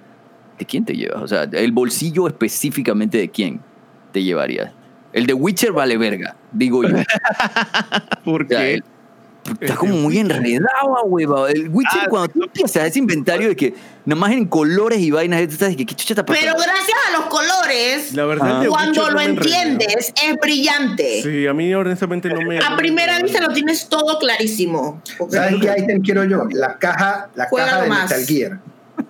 ¿Para qué ¿Cuál? verga quieres la caja de metal? La caja de cartón de Metal Gear. Porque esa caja, la, porque la gente te deja de ver, sorprendentemente. Es como que no tiene ni que ser invisible, solo te pone la caja. Y ya. Para eso yo quiero la manta de Harry Potter. Está más fácil de poner. Pero, pero, pero uno, uno puede ver por la caja. Uno también puede ver por la manta de Harry Potter. Harry Potter. Es verdad, sí. Y 360, no solo por los huequitos. Sí, pero la caja, de, la caja de Metal Gear no la hizo J.K. Rowling. Oh, buena. Buena, buena, dice buena. el inventario de Steve de Minecraft tiene pero un montón de objetos. Chucha del inventario. Uy, el inventario de Minecraft en verdad es El mansa. inventario de. Minecraft. Cubos de Minecraft para hacer cositas. Lego en, en escala grande. Quisiera tener en dólares lo que tengo de plata de Stardew Valley. Dice que son como 40 millones, dice Kiara. El autobús mágico. ¡Bestia! la plata de se quiere meter en la vena de la gente. No, pero en Valley vale cebo porque las vainas son dije, bien caras. Cuestan dije, 500 palos unas semillitas dije, para sembrar. Semillitas de girasol. 500 dólares. Yo, oh, wow. O sea, pero es que si en Stardew Valley te ponen fáciles también las semillas, estamos mal. Yo creo que tú puedes hacer vainas de Stardew Valley más o menos en el mundo real. Ey, El, dice el que el de Cari se de fue a Japón a jugar a Stardew Valley o a entrenarse. El pelo de bayoneta, dice. pecho de Bayonetta. Eso no es un gadget. eso- Es- válido. Es, válido. Ese es cabello válido. te da estatus. Ellie del primer The Last of Us, eso no es un gadget. ¿Por qué te quieres traer una persona aquí en demonios a Portugal? ¿Qué está Ah, pasando? eso ya está nivel de secuestración. sí. Sí, eso ya está raro. Sí. Ya no. ¿Quieren contestar esta pregunta de Great Dead? Dice Sí, lo pensé. Dice una pregunta. eh, ¿Qué opinan de que Warner Brothers haya patentado el Nemesis, el Nemesis System? Que es este de Shadow of Mordor y Shadow of War, en donde los enemigos que te, se acuerdan de ti, te van a buscar y quieren venganza y no sé cuánta vaina. Yo lo que pasa es que no sé igual. qué opinar al respecto porque no sé si esto es algo que ya ha pasado. Eh, O sea, si esta es la primera vez que alguien patenta una mecánica, me parece una locura, O porque sea- entonces que Nintendo patente saltar y pegarle a un bloque, ¿sí? Exacto. O sea, como que no, no, no entiendo hasta dónde Yo va. necesito que exacto, primero lo implementen en buenos juegos y entonces después me pongo a pensar si me preocupa o no. No, el tema es que esto lo que hace es que, ejemplo, el sistema de Nemesis es de las, no de las pocas, pero es una de esas muy buenas cosas que han salido Sí. de Warner Brothers, ¿sí? Es el- que es el sistema este de que si tú pensas a un man lo puedes convertir para tu lado y se vuelve un aliado. O sea, como este sistema es, una, es lo mejor de Shadow of Mordor lejos. Sigue siendo Entonces- un juego aburridísimo. Entonces, ¿qué pasa? Esa mecánica, al ser muy buena, al ellos patentizarla, lo que hacen es que o otros desarrolladores tengan que pagarles para usar un sistema similar O haciendo o no pueden hacer o no pueden usar ese sistema en ningún juego. Entonces, la pregunta es, si patentizar mecánicas it's a given en la industria y ya ha pasado y por ende no hay repercusiones en verdad graves porque ya se ha hecho, vaya y venga. Pero si es la primera vez que se hace, eh, pues sí me gustaría estudiarlo un poco más Sí, porque me parece medio que- hijueputada. habría, habría eh, que ver la, extensión de esa patente Sí. y cuánto derecho Sí. tiene Warner Brothers sobre esa mecánica. Porque la Mira, verdad, sí, yo- la mecánica, me parece, patente la, la mecánica me parece muy interesante, sumamente interesante, la verdad, que creo que puede ser como que la base de, de una cos- de otra mecánica más interesante que pueda pasar más adelante con, con más tecnología, mejor inteligencia artificial y todo lo demás. Pero si la patentan, che, cagada, ¿verdad? Cagada. creo que aquí, aquí Es un dick move, es un dick move, pero si están en su capacidad. Cag, A mucha gente le gusta gente aburri- cosas aburridas, ¿sabes? O sea, Yo creo que, que A mí me cosa- ahí- necesitamos cosas como asistencia legal para saber cómo funcionan temas tal vez de, no solo de patentes, sino usar de precedente derecho de autor. Porque, o sea, qué tan universal es una mecánica, ¿sabes? Si yo, si yo patento el sistema de portales de Portal, eso me parece una vaina que, ok, Portal se trata de esta mierda. Es muy signature de ellos. Pero de que, man, que un enemigo se acuerde de ti me parece muy ambiguo. Entonces, usando de analogía, vainas de copyright. O sea, si yo uso una historia muy específica de que, yo qué sé, a la mamá de David le pidieron hacer una reunión de Zoom así, así, así, con todos los detalles, yo, yo creo que eso es, tienes tú el derecho de, de la historia, ¿sí? Si ya la, Sí. la tienes tú. Pero de que no, que un man se enamoró de una tipa, tú no puedes. Claro. O sea, No, a mí me parece un dick move desde el punto de vista que viendo como la historia de la, de- del, del- a ver, la historia del desarrollo de videojuegos en gran parte es una historia de adaptaciones, de evoluciones de mecánicas y de colaboración, ¿sí? O sea, tú- cuando uno escucha un juego como Ghost of Tsushima existe por colaboración entre estudios. Eh, y por ejemplo, un juego, el vetado, el, eh, El God of. War, God of War, todo lo que hace bien, no hay nada que God of War, aparte de una o dos cosas, haga bien que se inventó Claro. God of War. ¿Sí? God of War para, es... para que tengan contexto los que han llegado ahora, normalmente cuando buscamos de que cuál es el juego que tiene, yo qué sé, mejor historia o el mejor juego de este año o el mejor juego de no sé qué, Sí, tratamos de no usar a God of War porque es el Sí. mejor de todo. Entonces, eh, es a lo que voy. O sea, por ejemplo, un juego como God of War hereda una cantidad de mecánicas de otros juegos. ¿sí? Sí. El God of War el último, correcto. Entonces, el juego no tiene menos mérito por no haberse inventado nada. ¿sí? Em, y depende en gran parte de cómo ha evolucionado la industria, de que alguien hizo algo, ay, que, eh, man, esto está cool, pero ¿qué pasa si le agregamos esto?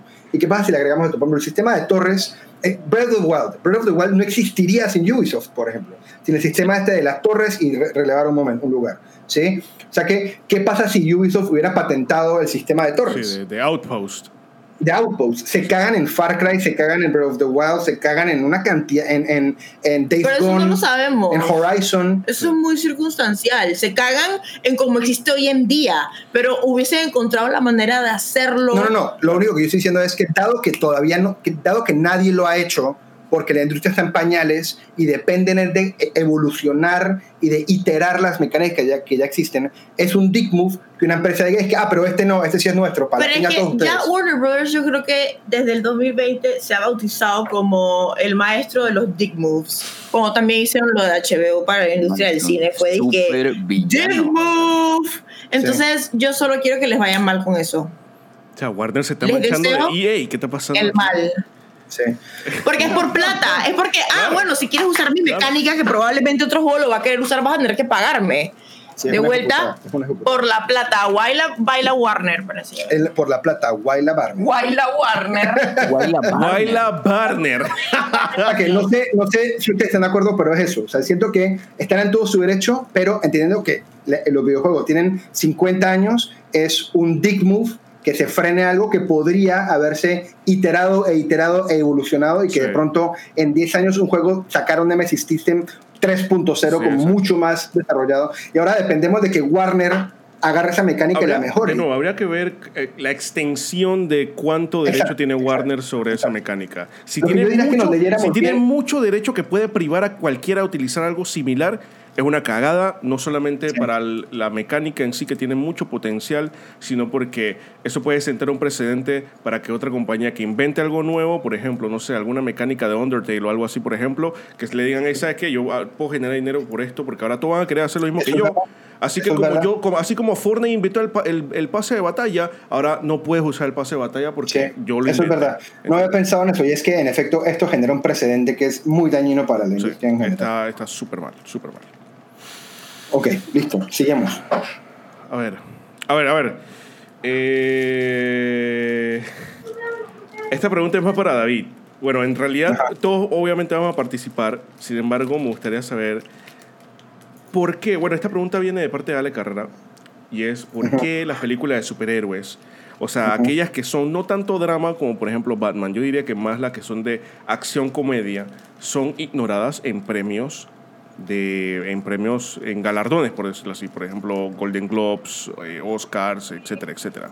O sea por qué por qué no se les premia más si estamos claros de que no son malas películas algunas y, y probablemente por ahí podrían ser eh, nominadas en algo más más allá de efectos especiales Yo creo que lo que pasa es que, yo creo que hay, hay dos cosas. Uno, que la industria o la academia eh, se ha demorado mucho en tenerle respeto al género, ¿sí?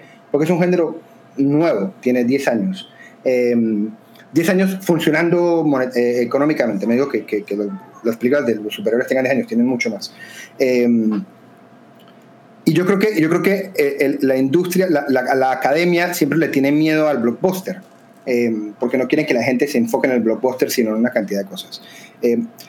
O sea que creo que también es un, creo que es un tema de que la academia tiene que crecer con esto y comenzar a valorar el trabajo que hay detrás de estas películas para poder premiarlo. Dicho eso, yo no sé de ninguna película de superhéroes que haya visto que me haya cuestionado por qué no la nominaron. Okay. Sí, yo creo que han nominado las que han tenido que nominar. O sea, las Batman de... La, Superman de Christopher Reeve estuvo nominada. Em, las Batman de, de Nolan, de, de, Nolan estuvieron nominadas. Las Batman de em, de Tim Burton estuvieron nominadas, eh, Black Panther estuvo nominadísima. Eh, o sea que yo creo que cuando el género. Muy buena. Yo creo que cuando el género hace cosas buenas y hace cosas relevantes que van más allá de su propio género, eh, ha sido nominado y ha sido bien representado. es más, grandes, varios de los primeros muy buenos Óscares de varios actores son por personajes en películas de superhéroes. Jared, eh, Ledger es un muy buen ejemplo. Em, en su momento, eh, eh, varios estuvieron nominados como actores en, varias de esas películas. Por ejemplo, también creo que una de las primeras nominaciones de Robert De Niro es por Dick Tracy, por ejemplo. O sea que los las películas adaptadas de cómic o de superhéroes no han sido relegadas por la academia, solo que el género hasta ahora se está tomando en serio para contar historias que creo yo tienen mérito de ser nominadas. Creo que no era el status quo. Yo creo que había muchas, o sea, primero, Nolan es una persona de premio. Nolan es una persona que tiene un currículum impecable y el hecho de que tú le des Batman y el man dije, ¿sabes que voy a hacerlo de mi manera? Ya él se lleva muy bien con la academia, ya la perspectiva de él es muy de películas. Y las películas de superhéroes que consumimos hoy en día, yo creo que Kevin Feige cambió la manera como se producían. Porque es un man que ya había trabajado en un montón de ellas. Hay un documental cortito, como de cuarenta y pico minutos, que se llama que Marvel Assembling a Universe. Que pasa un poquito después del, de la fase 1 de Marvel, donde él especifica que mm, él trata de no tratar las películas como, como películas de superhéroes, que cada una de sus películas tiene un género que se lleva simplemente a cabo en el mundo de un superhéroe. Por lo menos Winter Soldier es un, es un thriller eh, político, una, o sea, una vaina muy detectivesca. No lo trata como una película de superhéroes. Tiene a Capitán América ahí metido. O sea, y es como un man que aporta a que sea lo que, lo que es hoy en día. Wakanda funciona por lo que él hizo en ese entonces. Y digo, sigue siendo él el que pone el último 6 en las cosas. Pero ponte, por, ejemplo, Spider-Man 2 estuvo nominada a Oscar. Spider-Man 2 es muy buena. Y él fue, él, estuvo entre los, en las de Sam Raimi. La de Tobey Maguire.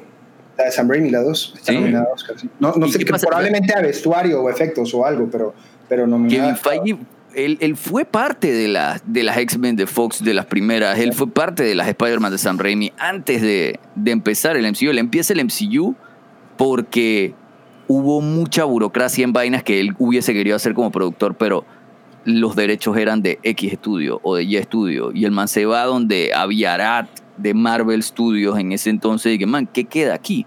¿Qué derechos quedan por aquí mal puestos? Hagamos una vaina nosotros, nosotros mismos. El MCU empieza como cine independiente. Sí, tal cual. La primera Iron Man se grabó como. Es más, el director ah, que pusieron es un director que venía de, cine independiente. John Favreau era puras películas de mediana tabla. Eh, ninguna Avengers estuvo nominada, no. Black Panther estuvo nominada, creo que estuvo como siete, ocho nominaciones. Ahorita, por ejemplo, Manolito mencionaba a Joaquín Phoenix en el Oscar y Justin le contesta que Joker es un superhéroe, pero Joker es un personaje de un mundo de superhéroes y Joker es el único actor, el único actor que no ha ganado ningún premio con eh, Joker ha sido Jared Leto.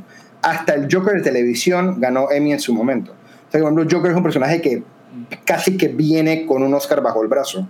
Eh, Jack Nicholson ganó Oscar. Muy traducible a la vida real. Es muy relacionable como un villano. Uno entiende em, cómo en teoría, cómo él justifica ser un villano y a veces hasta lo compartes un poquito, no hasta su extremo. Pero eso lo hace un personaje perfecto para que alguien se gane un Oscar, la verdad. Y también lo chévere del Guasón como personaje para un actor, especialmente si es un actor de, de método, es que es suficientemente ambiguo.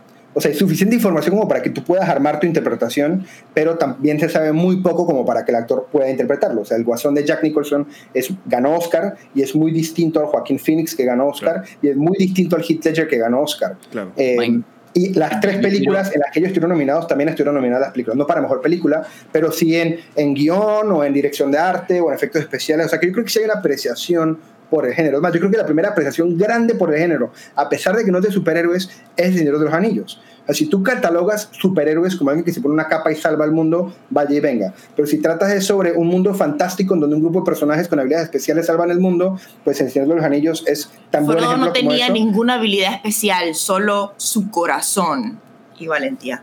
Pero sí, el Señor de los Anillos, por ejemplo, tuvo... Frodo tenía el mejor gadget, Sam, güey. Sam era el mejor. Yo me traería a Sam como gadget, pilla. carréame en la vida. Dije, carréame. carréame. Sam, Sam es el ejemplo más grande de un hard carry en cine, güey. O sea que esa, esa, sería mi opinión al respecto, pero también estoy muy de acuerdo con, asumo yo, la noción de la pregunta, y es que la industria todavía no respeta ese género como un género tan válido como la comedia o como la acción o como lo que fuera. Y yo creo que una de las grandes cosas que ha hecho Marvel es em, tener el concepto, que eso es algo que por ejemplo DC no hace, y creo que es uno de los grandes defectos de DC, y es que Marvel entiende a partir de Winter Soldier que tienen que pensar en los superhéroes o en el MCU como un contexto y hacer películas de género dentro de ese contexto. Entonces Winter Soldier es una película muy inspirada por eh, las películas de Guerra Fría y después Ant-Man es una película de robo. Y, ojo, antes de esto... Eh, como que yo creo que es uno de los grandes logros de WandaVision, el hecho de que es de género por encima del contexto. Philip, ¿qué ibas a decir? antes de eso, la protopelícula de esa vaina diría yo que es Capitán América.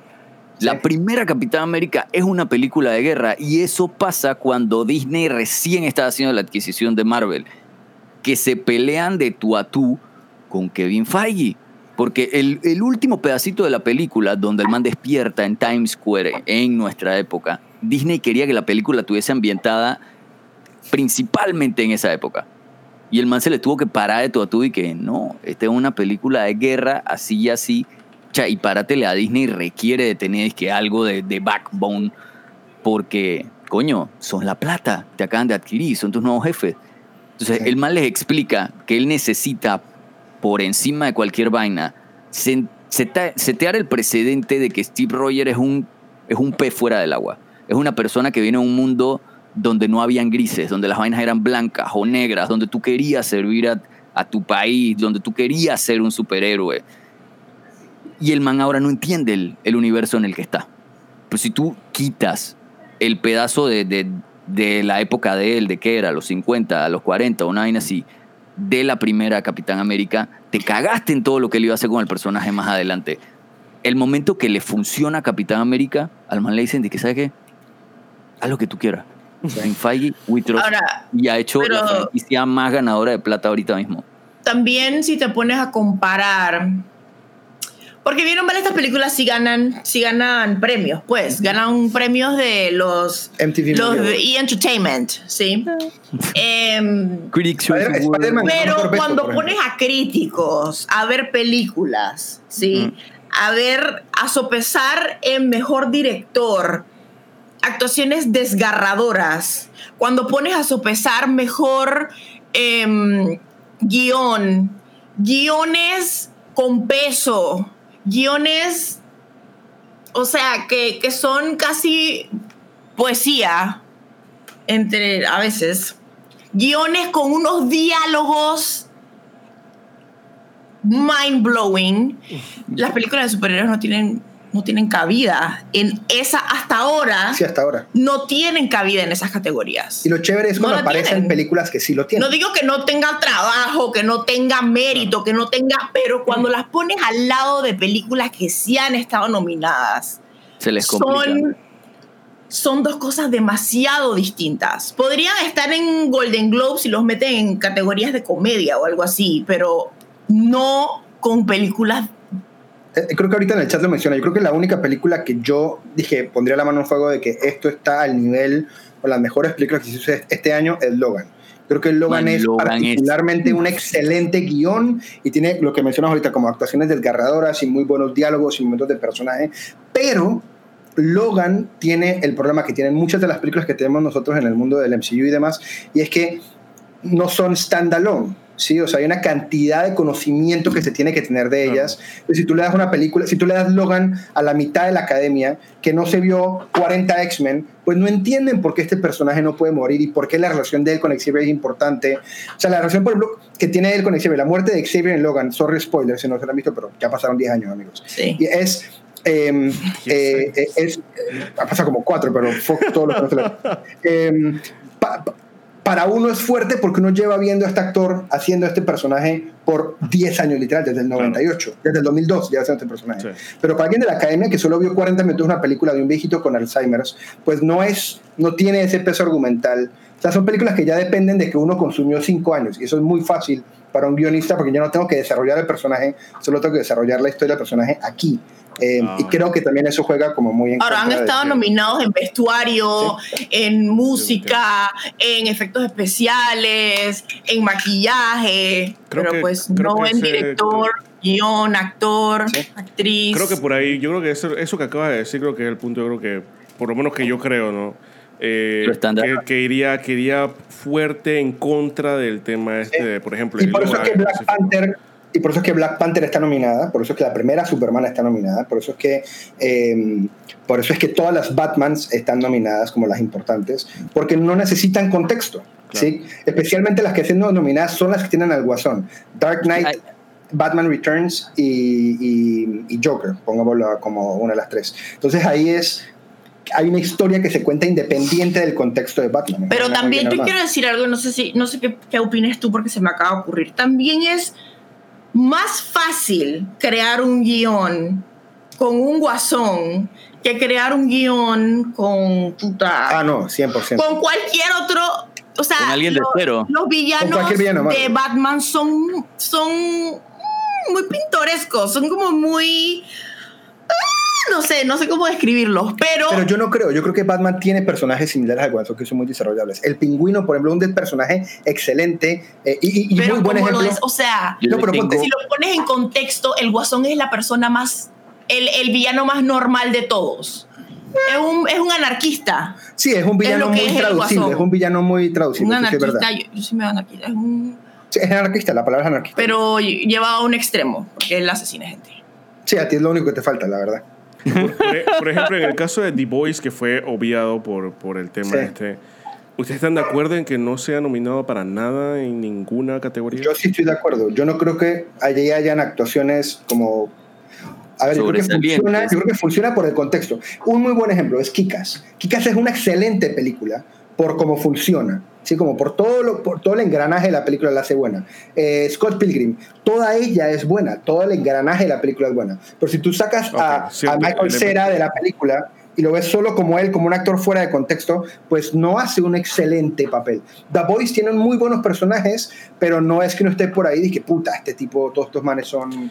No tiene, Oscar". no tiene nada sobresaliente, pero en No, conjunto no. es muy fuerte. Es muy fuerte, es, es, es una O sea, muy buena hamburguesa en donde todo es mediocre. Yo diría, yo diría, bueno, de nuevo, yo desde mi ignorancia, porque yo no consumo tantas series y películas, pero a mí honestamente el papel que hace Homelander, el papel que hace eh, ese actor en Man, específico, Homelander yo lo- Este actor en específico es ese, increíble. ese actor en específico, creo que el papel que él hace sí está como que para premiar. Más allá, por ejemplo, está Butcher, está Hubert, hay muchos buenos personajes, como tú dices, que 100% todo en conjunto trabaja bien, pero el papel que hace Homelander, de verdad me parece que está bien, un poco Y es más, y, y creo que es el único personaje nominable de la serie, en el sentido de que, de que, de que es el único que juega con, con temas como muy, muy, muy a lo guasón. Es, un- es un tipo Exacto, sí. que la, la locura se le cree por completo Sí. a Homelander. Sí. Lo que pasa también es contra quién lo pones a competir. Sí, sí, sí, Ujú. sí, sí. Está Homelander, pero también está Walter White. Claro, había que Sí. ver también quiénes están nominados. Con- Porque después, y los nominados me de este que puedes decir como que puedes decir como que hey, este man hace un excelente papel, pero necesitamos seis nominados y en esos seis nominados está y ves que hay pura gente con un nivel súper alto, entonces ya ahí te das cuenta. del- O sea, a mí no me sorprendería que, por Todos los años siempre hay controversia Sí. de quién se queda afuera. Sí. Porque la gente está, por ejemplo, brava porque Zendaya se quedó afuera eh, por la serie esta. Ay, fuck el nombre. Es una palabra, ayúdame. Ayúdame. No, no, no, gente no, del no. chat, ustedes saben, ustedes todos lo saben. Euforia. Euforia, sí. Parí esa palabra. Eh, la gente está brava porque se, se quedó por fuera. Eh, y luego me puse a ver con David quiénes eran los nominados. Probablemente quedó sí hay gente sí. muy fuerte. Sí. Hay gente muy fuerte. A mí no me sorprendería, por ejemplo, que el actor de Home... Perdón, pensé que ya terminó. Pero en la sección de comedia lo que sí yo le dije es, porque hay una serie que la gente también está molesta, la de Emily in Paris. El otro día hablamos de esto, la basura esa, Basofia. La man está nominada a actriz.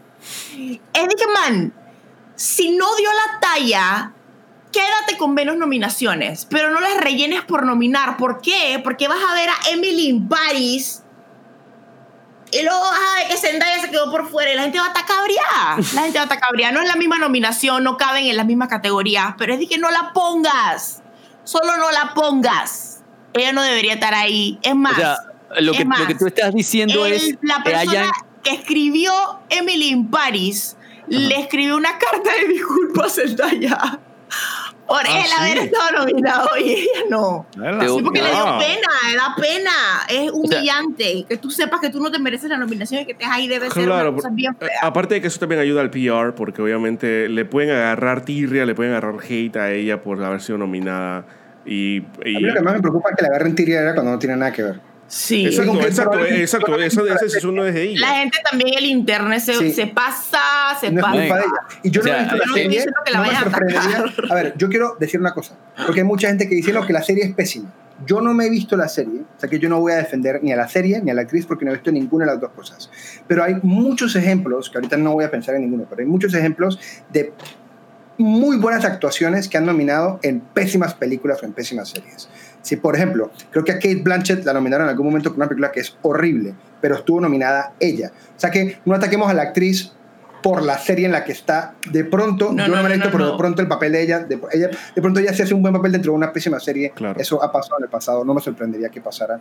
Eh, y re- regresando al tema de Homelander, a mí me sorprendería que, por ejemplo, Homelander hubiera estado en la discusión y hubiera estado entre esos 10 que la gente nominaba, pero cuando comienzan a, a quitar Claro. gente, Sí, o El sea, man de la la, competencia. ¿Y, y en qué categoría entraría? O sea, eso ya dentro de drama. Imagino que esa, esa categoría siempre está súper competida Oye, con una gente. no, Sí. Boys como Drama Sí, es ajá. muy competitiva. No, una serie como Boys no va a quedar actor nominada recurrente, que actor secundario. Sí, no, ah, no, o sea, Boys como serie no va a ser nominada nunca. No, no, no, me pero refiero, me refiero a, probablemente a- sí. ¿Cómo es? No, Él- como actor refiere drama. como supporting actor, ¿no? Porque hay como que no hay un personaje claro protagonista. Depende de cómo lo, depende de cómo lo presente, porque esa, esa, esa, eso lo decide es la productora. Ah, si la productora quiere decir que no, Homelander es mi personaje principal, Mira. lo presenta como principal, compite contra Bob David, Odenkirk, o sea que El año que nominaron a The Martian como comedia. como comedia y a este man como actor de comedia, ellos Sí. querían de todas maneras nominar la película y al actor. Es que ese es el Y problema. de los- encontraron la manera de hacerlo. es que ese es el Es problema. cuando de les conviene. Los premios también son muy políticos, amigos. No, y el problema, y eso es un gran problema con los Golden Globes, que como es prensa internacional, a veces hay como, como contratitos por debajo de mesa, eh, porque es prensa, entonces realmente Netflix es prensa. Y, A ver, hay un par de comentarios que me gustaría leer. Primero que, que todos dicen, The Mandalorian está nominada a Mejor Serie. No sabía eso, por ejemplo. Sí. No tenía ni idea. Mandalorian está. Eh, aquí dice, Great Dead, dice, pero sabiendo que el personaje de Homelander ya está totalmente desarrollado en, los, en el material original, o sea, en los cómics, ¿eso, ¿eso jugará un papel en contra de que lo nominen? no, porque entonces no nominarían nunca Claro, a nadie. Joker, claro, el Joker tampoco no, estaría. no solo Joker, no solo Joker, no nominarían a nadie. O sea, si ustedes No, se en, ponen a ver... en lo- en los Oscar hay nominación a mejor guion original y mejor guion adaptado. Claro. Ujú. O sea, suponiendo de que, que entrara por algo, es un guion adaptado, no, no Pero pasa no nada. afecta a los pero, actores. pero no afecta a los actores. No, yo a lo que voy, a lo que voy con esa pregunta de Graded es el 90% de películas que se hacen al año son inspiradas en un libro. O sea que si uno parte de la base de que este personaje está más desarrollado en los cómics, por ende no se puede nominar, entonces no puede nominar a nadie porque todos los personajes han sido mejor desarrollados en novelas de 700 páginas. Ok. Sí. ¿Quién Ok, aquí va a recordar Speech por encima de Scott Pilgrim, Origen, Social Network? No entiendo la pregunta, Adrián. O sea, estás criticando King's Speech. Eh, ahorita, eh, eh, Ale Carrera preguntaba que qué opinábamos de Better Saul. Es increíble. Y dependiendo de cómo acabe, cuidado, es hasta mejor que Breaking Bad. King's Speech es increíble. Sí. A mí me parece que, por ejemplo, Better Call Saul es más consistentemente. Bueno. Tú, tú sabes que yo, que yo creo que juega No, también muy en contra. Lo que pasa- o lo sea, que ahora, pasa- ahora que estabas hablando de, de qué, de qué tan standalone eran las películas a la hora de ser nominadas. Y que yo creo que ahora que está el concepto de universos, que ya no es de que ah, la película o una franquicia, es universos cinematográficos, es, es un área gris entre película y serie que no tiene, de que man, como te doy un Oscar o como te doy un Emmy, si no eres una o la Mm, otra. Eh, ayer estaba viendo WandaVision, obviamente hay vainas que te vuelan la cabeza y que, wow, Maru no está al día con MCU. Ella no, no es una vaina que particularmente le haya matado, no le vuela la cabeza, no es prim- los primeros episodios de WandaVision le encantaron, porque era una serie entretenida y punto. Pero el momento en el que ya empiezan a tirar es que, cositas aquí que- cosas. Sí, no es Va a ser interesante ver, porque a mí me parece que, por ejemplo, WandaVision debería estar nominada a varias cosas. ¿sí? Em, Yo creo que la fuera de- ambientación de WandaVision es una No, y locura, actu- y a el nivel de vestuario actuación- es una No, y a locura. nivel de actuación, yo creo que es muy difícil encontrar una serie en donde un actor tenga que actuar como siete décadas diferentes. Eso es lo que te iba a decir. O sea, y que Es lo haga vaina tan bien. increíble. O sea, que, que, que recree esa esencia. Y la serie hace muy bien esa vaina de que estamos en 50 y de repente fu, cambia la mirada y ya estoy actuando como una actriz moderna, pero en blanco y negro. Y esas transiciones son bueno. sumamente difíciles. O sea, que a mí no- es una serie que, por ejemplo, debería estar nominada fuera de contexto, porque también yo creo que las series tienen un poquito más de leeway en el sentido de que hay una serie que la pueden nominar en su temporada 9 y no en su primera temporada. O sea que la televisión sí está un poquito más adaptada a poder adaptar la temporada como temporada y no por el legado de la serie. Ahora, yo Em, entiendo que WandaVision es una miniserie, que Sí. El 9 ya. Sí, no, pero yo lo digo por ese tema de que le pasa a Maru, de que de pronto no entiende que vienen las películas. Yo creo que eso en el caso de WandaVision probablemente no la afecte. Sí. A ver. Listo, eh, para los que dicen que por qué no estoy hablando tanto, es que este no es ni mi departamento. Así que, sorry. Este es mi departamento favorito. Miren, Jack tiene una virtud que muy poca gente tiene y es que es muy bueno escuchando. Em, Y es una, es una de las cosas que yo le admiro a Jack. El hecho de que el man... Sí, porque David Escucha. escuchar. Sí, precisamente es que yo estoy aquí es porque también aprendo, pero de, de repente para un pro- programa de podcast, no, una persona que escucha no sea muy adecuada, pero bueno, pues soy ese No, no, elemento. no, no. ¿Qué vamos a No, hacer? no, no, no, Así no, que no, dale. no. No, amigo, tú, tú dale, tú dale. qué Tú fluyes, como dices. A ver. ok, eh, ¿Tienen algo más que agregar acerca de este tema? Si no, no. know. Ya, yo ya. Yo que. Yo ya, yo, yo, yo, yo, ya. Yo creo que con esto podemos terminar la primera parte del episodio. ¿ok? Para, los que, no- para los que están aquí, no se